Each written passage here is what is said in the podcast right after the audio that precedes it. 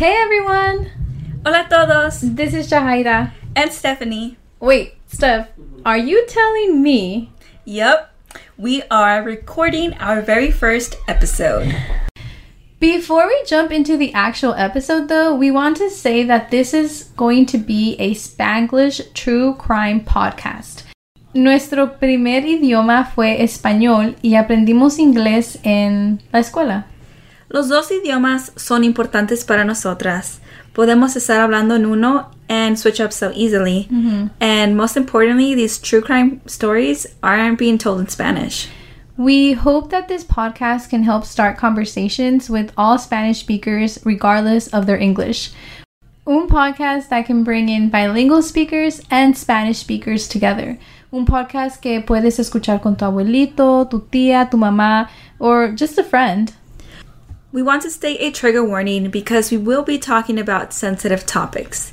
Queremos darles una advertencia porque vamos a hablar de temas sensibles.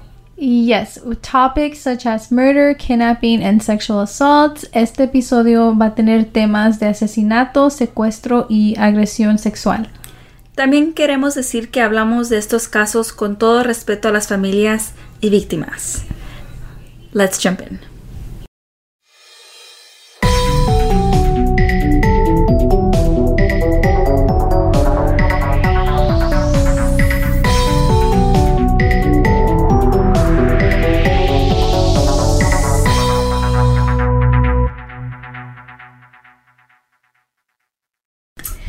On today's episode, we will be talking about Diana Alvarez's case. This was a missing case for so many years, and sadly enough, it turned into a murder case just this year. That's right. Diana Álvarez solo tenía nueve años cuando desapareció a medianoche de su casa en San Carlos Park, en Florida, 18 millas al sur de Fort Myers on May 29, 2016. And almost four years later, her remains were found. This year, 2020. Wow, I feel like cuatro años no suena hacer tanto tiempo, Mhm. pero para un caso así, you know, like four years for Diana's family to find her. Yeah, it's a long time.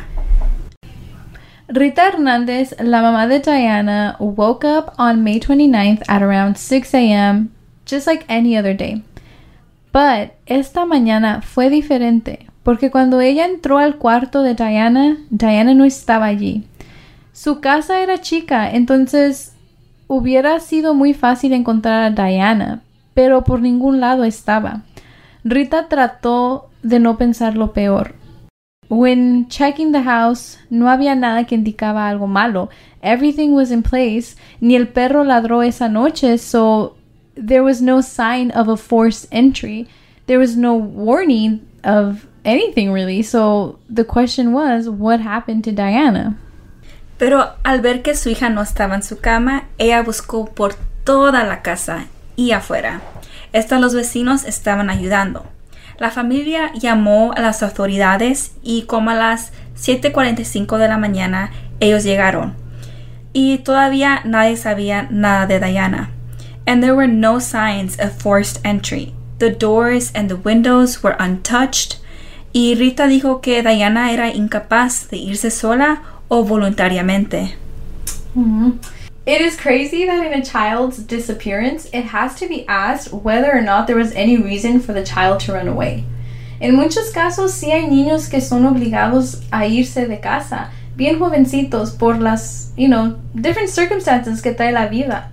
But in this case, Diana didn't fit that description. Diana lived in a loving home with no reason to leave. Diana went missing, and that was clear to her family. Yeah, it is crazy and it's a real life nightmare for any parent, so it should be taken serious from the beginning. Diana was a little girl, una niña muy alegre, a kid who liked to dance and sing.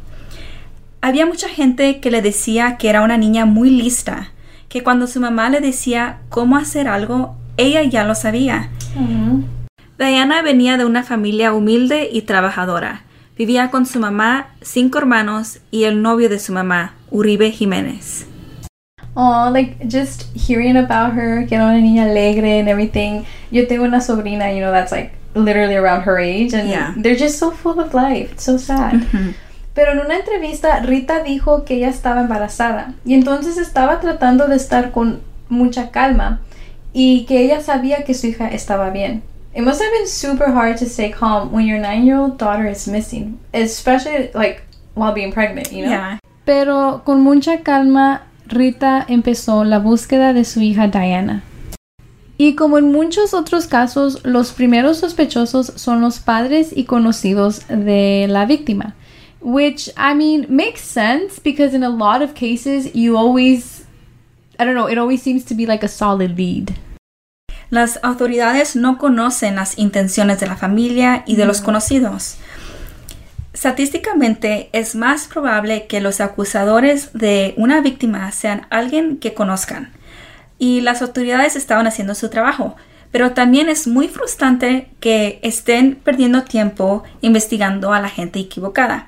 Y así pasó en este caso, porque la policía entrevistó a la familia por 12 horas.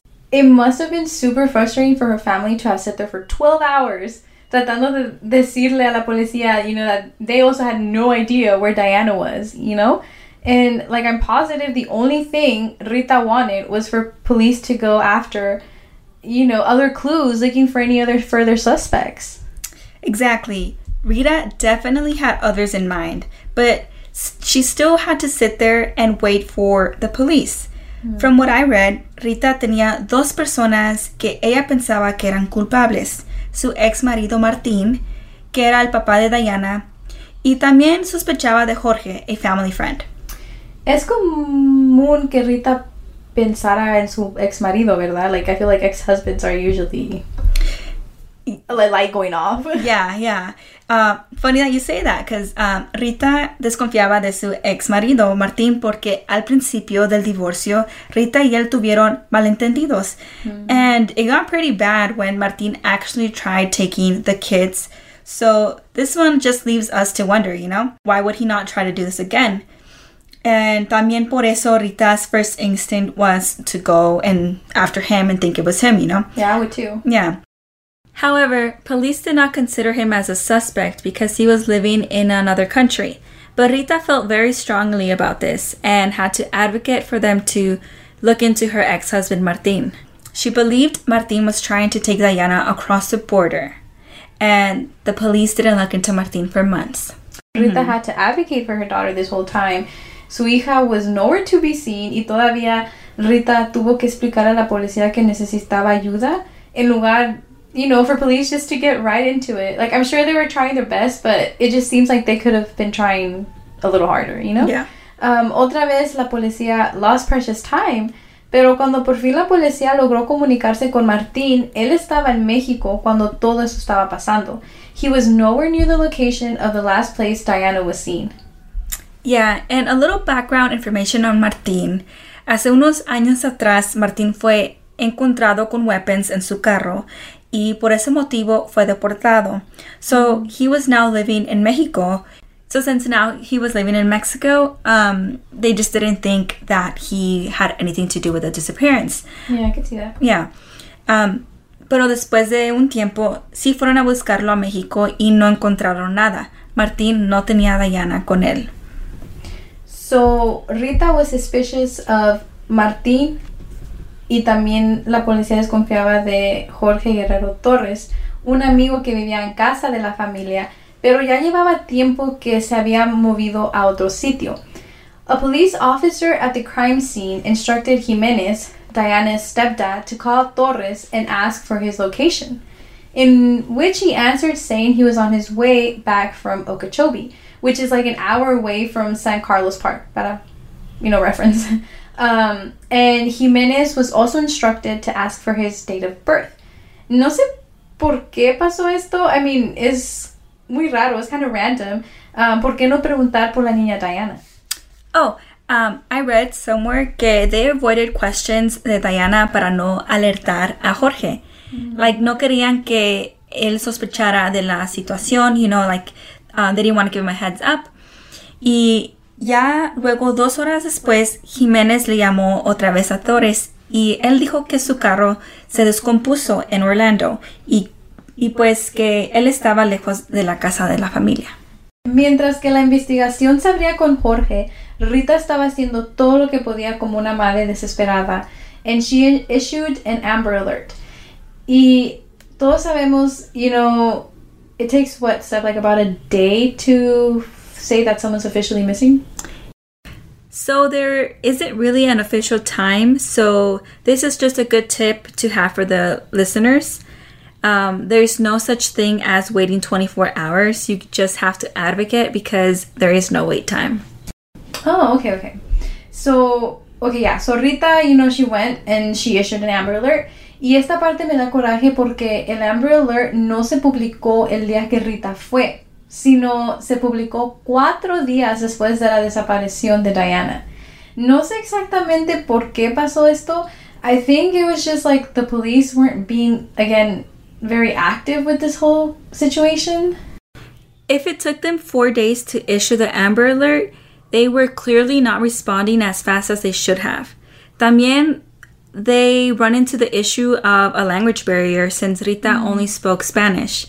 She wasn't fully able to defend herself or ask for help. La policía should have done something to resolve this language barrier, como tener un traductor. Fueron cuatro días perdidos y en casos así, every minute counts. Cada minuto cuenta. Entonces ya perdieron tiempo con Martín y ahora con el Amber Alert. Yeah, I totally agree. I just don't understand how the cops weren't doing a better job. Like, again, I don't mean to point fingers, but like cuatro días, that's a lot of time to wait. Yeah. Like to just wait around, you know? And en casos así como con una persona que se desapareció, como dijiste, es like el tiempo es muy precious. Yeah. el tiempo está contando, so yeah. it's like you need to act fast. Mm-hmm. Yeah, right. So back to Jorge Guerrero Torres, el amigo de la familia que vivía un tiempo con ellos. Well, on June 4th, he was detained, and this was right after the Amber Alert was issued. Jorge and the family had known each other since 2003. Era un buen amigo de Rita y de Uribe Jiménez, el novio de Rita. Como era amigo, Rita nunca le tuvo desconfianza. Bueno, me imagino, ¿verdad? And um, they lived together. Siento que todos tenemos ese family friend que vemos como ya alguien de la familia y me imagino que así fue en este caso. Entonces puedo comprender por qué Rita le dio la oportunidad a Jorge de vivir con ellos. However, con el tiempo, Rita empezó a ver algo extraño. La relación entre Jorge y Diana no era algo normal. Ya, y acuérdense que Diana era una niña de 9 años y Jorge ya era un hombre de 28 años. Y decían que Diana lo perseguía mucho y como que tenía mucho interés en él. Decían que Diana estaba enchanted, como ilusionada con la idea de él. Yeah, um, in the article that I read, Jorge's ex was speaking on the relationship. Ella dijo que una vez Diana was even saying que ella se iba a casar con Jorge. Y uno puede decir, ah, es que son cosas de niña, or, you know, it's cute, or stuff like that. But what happens when Jorge starts to reciprocate these actions? And that is where the problem starts. Rita también habló de esta relación um, y mencionó que she was having a weird gut feeling about how Jorge and Diana were with each other. que estaban muy apegados y no le gustaba eso. And I feel like that's pretty normal too, you know? Y por eso she asked Jorge to move out. She said que era lo mejor, you know? Y como dijo mi mamá, como dijo mi mamá, una madre siempre sabe. And I'm really glad que Rita le hizo caso a su gut feeling that she was having. Dude, now that I'm older, it is clear that my mom has always been right. They always have a sixth sense they know. Dude, right? Like, I don't know. I wonder if it's something that comes with motherhood, you know? But it's just, it's a very, very strong sixth sense. Yeah, it, it could be. And, um, all right. And enseguida de poner el Amber Alert, encontraron a Jorge. Él tenía su historia lista. He was claiming that he was far away from San Carlos Park the night that Diana went missing. And I read somewhere that he had moved hours away to Orlando, right? Yeah, he had no reason to be near the family home, y cuando la policía llegó a él, he was ready to give them a story. However, of course, the police dug up into his story, um, and it soon became clear that his story was a lie. And it was amazing to me how they made this connection with just a cell phone. This current day technology is helping hunt down predators. Y pues parecía que Jorge iba a cooperar porque estaba contestando las llamadas de Jiménez al principio y hasta iba a reunirse con la policía, pero cuando Torres supo que la policía quería preguntar más preguntas sobre la amistad con Diana y no preguntas más generales, he ran away and got rid of his cell phone. En un artículo dice que se quería escapar y irse a México, pero cuando la policía encontró su teléfono encontraron fotos muy explícitas de una niña menor pero no podían confirmar que la niña en esas fotos era Diana. Jorge se convirtió en una persona de interés en este caso. Mm, I mean, el que huye is for something, you know? Yeah. And um, I also know, like, he was claiming he was on the road away from San Carlos Park, right? Um, pero como dijo Steph, con la tecnología and the cell towers, they placed Torres in the surrounding area of the family home the same night that Diana was last seen. So that, you know, Yeah, it isn't looking good for Jorge. I mean, the fact that he ran away to avoid talking to the police. And they kept tracing his movements, and the same night, according to his phone records, Torres was traveling from Okeechobee, right? Que otra vez, para referencia, es una hora de donde vive Diana. And then he traveled all the way to Yeehaw Junction, y allí se estuvo por unas varias horas.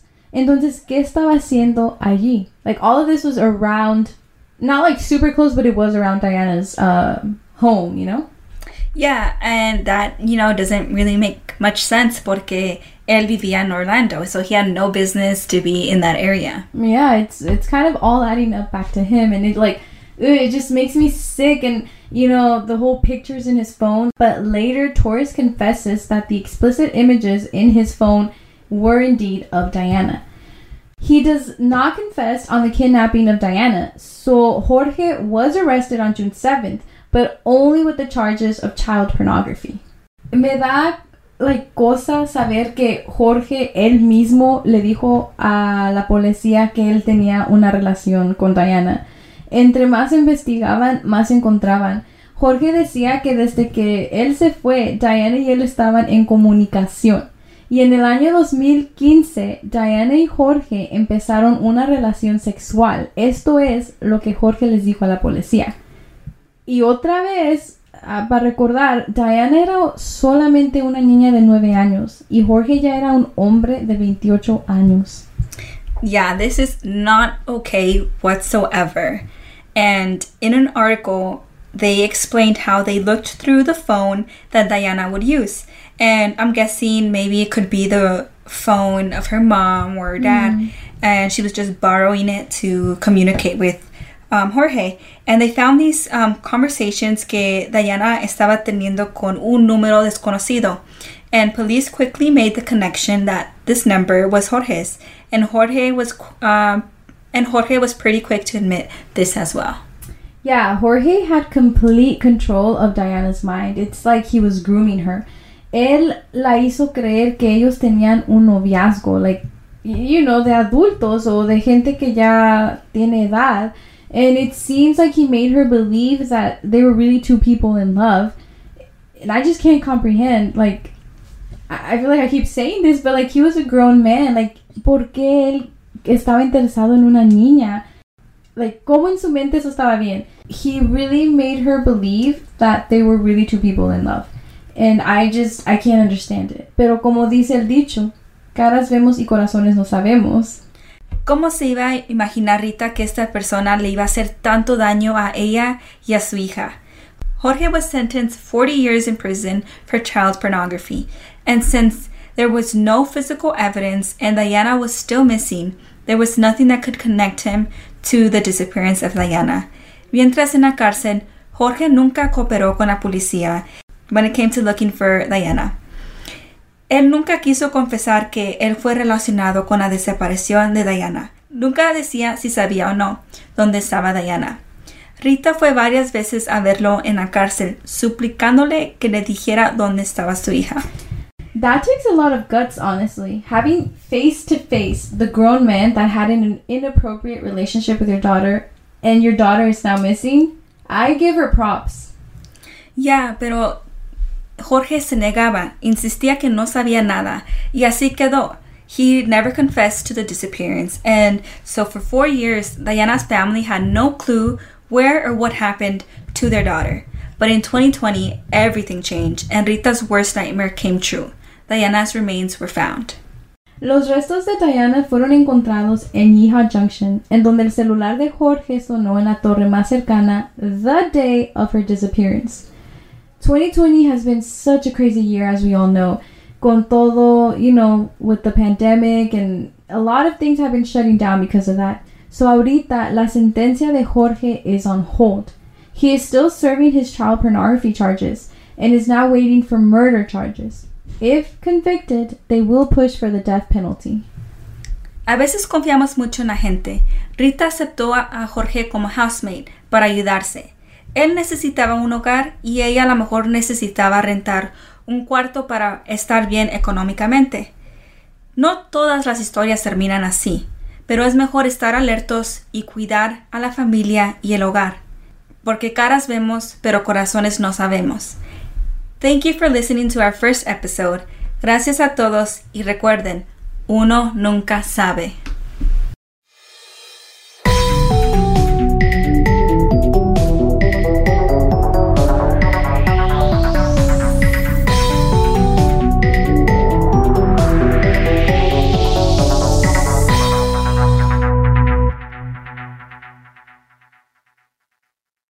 Hello, it is Ryan, and we could all use an extra bright spot in our day, couldn't we? Just to make up for things like sitting in traffic, doing the dishes, counting your steps, you know, all the mundane stuff. That is why I'm such a big fan of Chumba Casino. Chumba Casino has all your favorite social casino style games that you can play for free anytime, anywhere with daily bonuses. That should brighten your day a little.